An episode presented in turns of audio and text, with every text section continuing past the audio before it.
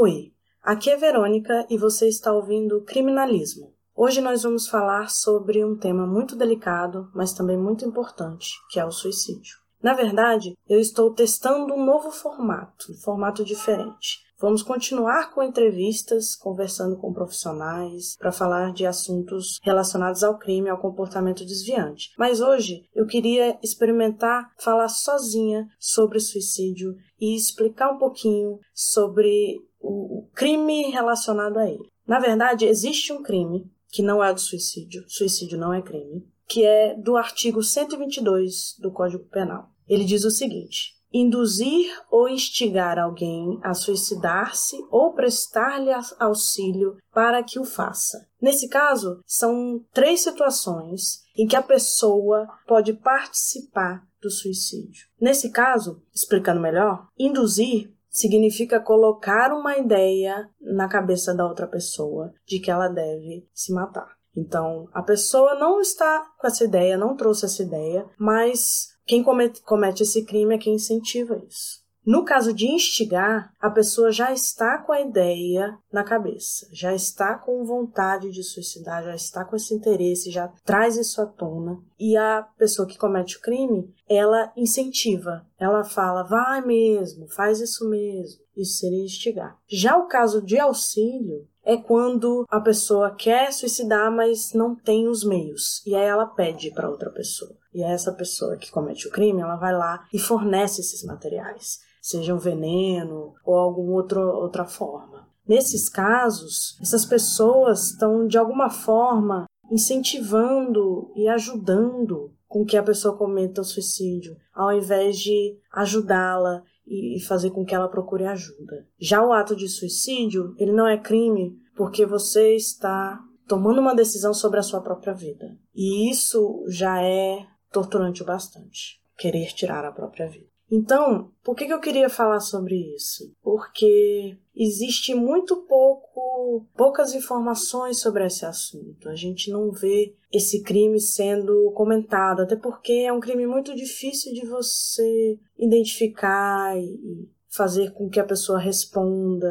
e seja condenada, porque é difícil provar normalmente. Quando isso acontece, só existem duas pessoas, um suicida e quem comete o crime do artigo 122. Então, não tem muito como provar. E eu acho importante também explicar que existe uma linha muito tênue entre a indução, a instigação e o auxílio e o homicídio propriamente dito. Porque, por exemplo, se uma pessoa mata a outra porque a outra quer suicidar, ela vai responder por homicídio. Se existe uma indução em que a outra pessoa não entende que é suicídio, como no caso de uma criança, isso também é homicídio. Então, é importante entender as minúcias desse crime, porque ele é muito cheio de, de detalhes, entendeu? Existe também o pacto de morte, quando duas pessoas ou mais resolvem se matar e uma delas não se mata. Dependendo do caso, a que não se matou pode responder ou pela indução, instigação, auxílio, ou por homicídio, vai dependendo do caso. Como a gente fala muito de crime por aqui, eu queria mostrar que isso existe, infelizmente. E muitas vezes a pessoa não tem completa noção do que ela está fazendo. E um exemplo muito interessante desse tipo de caso é quando esse crime ocorre online. Pensando nisso, eu lembrei de um caso que aconteceu em Porto Alegre em 2006 um dos primeiros casos de suicídio que teve auxílio, teve envolvimento de algo online. E esse caso foi um menino de 16 anos. É importante ressaltar que esse episódio ele pode ser um gatilho para algumas pessoas. É um episódio tenso que eu falo do, do caso, da situação, mas eu acho importante porque a gente precisa falar sobre isso. A gente não deve evitar falar de suicídio. A gente não deve evitar essa palavra. A gente não deve evitar usar dados sobre suicídio, porque isso só incentiva o tabu. E não é isso que a gente quer. A gente não quer incentivar o tabu, a gente não quer parar de falar sobre o assunto. A gente quer falar sobre o assunto para poder prevenir, para poder ajudar, para poder diminuir o número de suicídios que acontece e que é altíssimo. Então, quando eu falo desse caso, é mostrando meu pesar de que existam pessoas não ajudem nesses momentos. Então, o que aconteceu foi o seguinte: esse menino tinha 16 anos, morava em Porto Alegre e ele já sofria de depressão já fazia muito tempo. E, inclusive, os pais estavam muito preocupados com ele, não queriam deixar ele sozinho, etc. Um dia ele resolveu que ele ia se matar e entrou na internet, provavelmente no fórum, e falou sobre o interesse dele. Algumas pessoas ficaram preocupadas e falaram para ele não fazer, mas outras incentivaram, inclusive ajudaram, demonstraram para ele como seria a forma mais fácil dele fazer com o que ele tinha. Inclusive, uma amiga dele do Canadá conseguiu avisar as autoridades, as autoridades foram na casa dele, mas quando chegaram lá já era tarde. Isso não é um caso isolado. Eu já vi outros casos de pessoas suicidando com transmissão ao vivo e pessoas em fóruns, em grupos, em sites, falando da vontade de se matar e perguntando qual o melhor método e as pessoas respondendo. E as pessoas querendo induzir, instigar ou auxiliar a outra a se matar. Isso para mim é muito triste, isso é muito terrível, porque eu tento trabalhar para ajudar essas pessoas, para prevenir que elas se matem, e enquanto isso existem outras que estão atrapalhando isso, não estão entendendo que na verdade é um pedido de ajuda, a pessoa quer ajuda, a pessoa na maioria das vezes ela não quer se matar porque ela não quer mais viver, na verdade é porque ela não está aguentando mais a dor. Ela não está aguentando mais viver do jeito que ela está vivendo, sem sentido, sem perspectiva, sem vontade de continuar, porque ela só sente dor. A vontade de, de fazer as coisas é substituído por dor. Então, o sofrimento dessas pessoas é muito grande. E é muito importante falar sobre isso e incentivar para que as pessoas que estão passando por isso falem, procurem ajuda, porque faz toda a diferença. Mas eu, na verdade, eu estou me antecipando, porque antes de falar sobre pedido de ajuda, eu queria falar também do efeito Werther, porque eu preciso explicar que existe realmente esse efeito de contágio que faz com que as pessoas queiram suicidar mais. O que acontece no, no caso do efeito Werther? Ele foi chamado dessa forma por causa do livro Sofrimento do Jovem Werther, do Goethe. É um livro que fala sobre o sofrimento do Werther quando ele se apaixona e não é correspondido.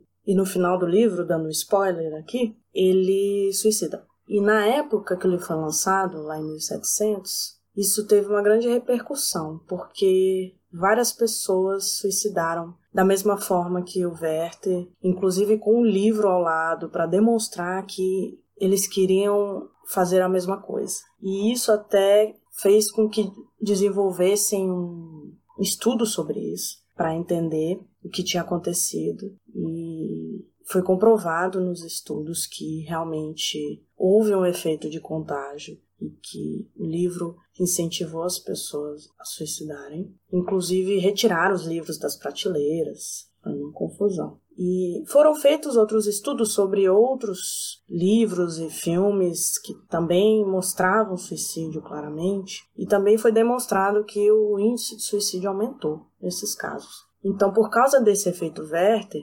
criado, foram criadas diretrizes para evitar que isso aconteça, inclusive a OMS, a Organização Mundial de Saúde, criou cartilhas, inclusive para a imprensa, falando o que, que pode e o que, que não pode, né? No sentido de evitar notícias que incentivem o suicídio. Mas sabendo que é importante falar sobre isso e sabendo que não se deve deixar de noticiar esse, assunto, principalmente se tratando de celebridades, como o caso do Chorão, Charlie Brown Jr., do Chester, do Linkin Park, Robbie Williams, são casos de pessoas famosas e não tem como evitar que seja noticiado, né, no caso. Então, eu acho interessante porque ele mostra muito isso, sabe? Eu vi pessoas falando que deve se evitar o nome suicídio, até pelo Setembro Amarelo, né, que é um dos motivos de eu estar falando sobre isso nesse episódio. Setembro Amarelo é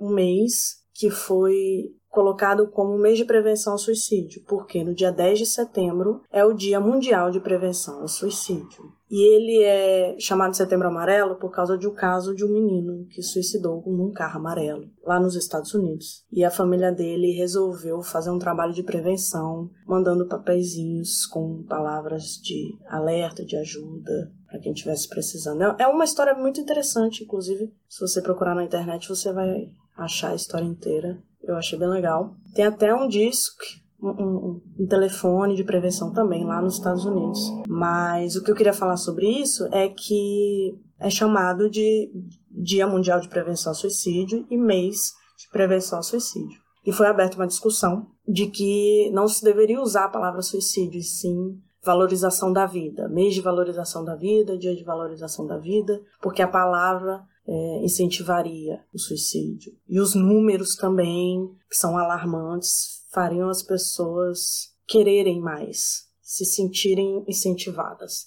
Eu não conheço nenhum estudo sobre isso, eu não sei que, de nada que fale que isso realmente é real. Os estudos que eu conheço são esses estudos do efeito Werther, de, de histórias contadas mostrando o método, mostrando o suicídio, etc. Romantizando o suicídio. Isso sim, eu acredito. E o que os estudos dizem, que comprovam, que isso incentiva sim. Tanto que a OMS, quando fala em reportar sobre esse tipo de assunto, ele fala claramente de evitar fotografias ou colocar cartas do suicida na notícia, detalhar o método, é, fazer explicações simplistas sobre os motivos da pessoa, querer dizer que se matou porque separou da mulher. Não necessariamente. Isso pode ser um gatilho, pode ser o estopim de todo um sofrimento, de toda uma problemática, entendeu? E de, de problemas mentais, não é tão simples assim. As pessoas não se matam por causa de uma coisa só. E dar explicações simplistas é você querer simplificar a situação, que não é simples. Além disso, glorificar o suicídio, fazer sensacionalismo, romantizar, usar estereótipos religiosos ou culturais, atribuir culpa, né, querer culpar determinadas coisas e situações pelo suicídio da pessoa. Isso tudo pode ser um incentivador, pode ser um gatilho para alguém que está lendo a notícia, que está lendo sobre isso. Então é muito importante evitar esse tipo de coisa. Se a OMS fala isso, imagina o quão sério isso é. Mas ele fala também do que fazer. E é muito interessante porque ele fala muito de explicar dos riscos, explicar as alternativas, formas de ajuda, formas de trabalhar com as autoridades para prevenir, falar sobre prevenção ajuda de verdade. Evitar a palavra suicídio não vai resolver, não é esse o problema. E para finalizar, eu queria falar sobre a série 13 Reasons Why, Três Razões Porquês, que é uma série que lançou já faz um tempo, né? Já tá na terceira temporada, mas quando lançou fez muito barulho, porque falava sobre a Hannah, que teria suicidado, e deixado 13 fitas explicando os motivos. Cada episódio é uma fita. E é uma série pesada, que fala de bullying, que fala de violência, que fala de diversas coisas. E eu assisti a primeira temporada e eu achei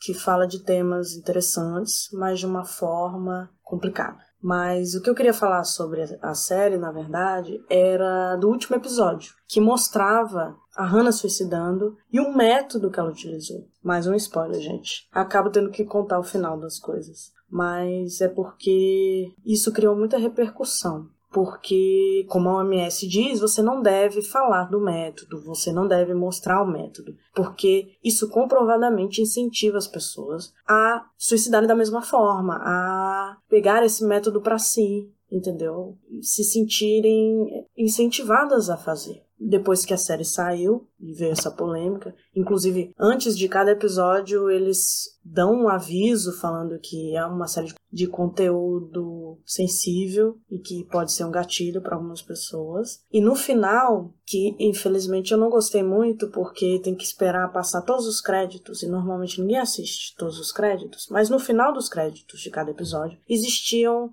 é, informações de ajuda, site e telefone. E quando você entrava no site, aparecia inclusive no Brasil, que eu achei bem legal. Como passa, a série passa em vários países, ele tem uma lista de vários países, cada país explicando onde procurar ajuda. No último episódio, como mostrava o método, e a OMS não recomenda, os estudos também, criou uma discussão. E um tempo depois, a Netflix fez um estudo sobre o assunto e outros institutos também fizeram estudos sobre essa série, sobre o episódio final. E a Netflix focou mais se ajudou ou não, se as pessoas que assistiram procurar ajuda, se sentiram incentivadas a tal, e teve até um resultado positivo. Mas outros estudos, com conversando com pessoas que estavam em risco, explicou que muitas pessoas se sentiram incentivadas ou ficaram pior depois de assistir a série. E isso foi tão forte que a Netflix resolveu retirar a cena do suicídio da Hannah.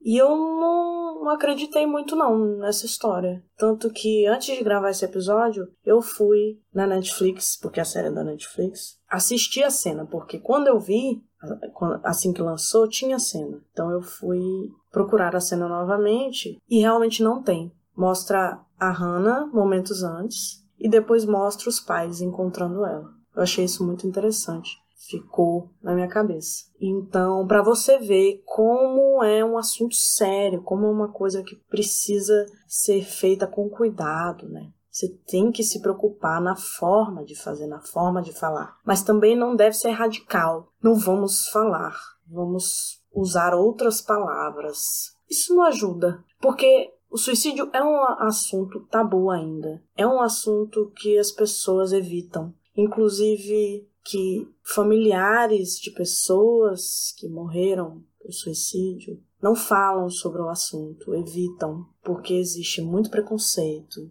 e ainda existe muito tabu sobre isso. As próprias pessoas que pensam nisso, pensam em suicídio, evitam procurar outras pessoas, porque provavelmente vão ser desacreditadas ou porque não vão ser compreendidas. E agora sim, aproveitando que eu falei tudo que eu queria falar sobre isso, eu queria finalizar explicando que existem formas de ajuda. Não necessariamente são formas totalmente eficazes e que realmente vão funcionar perfeitamente. A gente precisa lembrar que nós estamos no Brasil, hum, que é um país com vários problemas, inclusive de saúde pública. Então, não tem como a gente esperar a perfeição, esperar que tudo funcione, que tudo dê certo. O que eu posso fazer aqui é falar das opções, é falar o que você pode fazer se você estiver em sofrimento, estiver pensando em se matar. Que no caso é procurar ajuda profissional, principalmente, psicólogo, psiquiatra. Existem os CAPS no Brasil inteiro, que são serviços de ajuda psicossocial, são gratuitos. Existem faculdades também que dão auxílio gratuito psicológico. Existem vários lugares que também fazem esse trabalho de auxílio psicológico com valores menores, valores mais acessíveis, institutos, vale a pena procurar. A parte do psiquiatra é um pouco mais difícil, normalmente é cara, mas também vale a pena procurar pessoas que fazem trabalhos com valores mais acessíveis ou no próprio CAPS. Existem hospitais psiquiátricos nas cidades grandes e eu também quero muito que as pessoas saibam do CVV. CVV é o Centro de Valorização da Vida. É um serviço voluntário em que você pode ligar 188 ou você pode mandar um e-mail ou você pode usar o chat. É um serviço de apoio emocional que você liga para desabafar, para falar o que você está sentindo, o que está acontecendo. Muito pode ser prevenido simplesmente falando sobre. Muito do, do sofrimento relacionado ao suicídio envolve também solidão, envolve falta de apoio, envolve falta de compreensão. Então, eu acho importante que as pessoas entrem em contato com o CVV, procurem o CVV, ou procurem pessoas próximas. Tenta conversar, tenta explicar o que está acontecendo. Pede para que a pessoa tente não julgar, tente não ver como frescura, porque normalmente isso envolve depressão. E quando envolve depressão, é algo químico, é algo que é uma doença como qualquer outra, só que é uma doença da mente. Então, assim como você procura um médico para tratar de um problema no estômago, no pulmão, braço, você também deve procurar um médico para resolver um problema do cérebro. Isso não é frescura. Esse vazio, esse desânimo, esse sofrimento pode ser uma doença. Então, eu acho muito importante que a gente fale sobre isso, que a gente divulgue os meios, que a gente tente, dentro do nosso limite, procurar ajuda e, ajudar as pessoas. CVV para mim é muito importante, mas também é um serviço muito demandado, porque hoje em dia muita gente está em sofrimento. E é um serviço voluntário, ele não tem ajuda financeira alheia.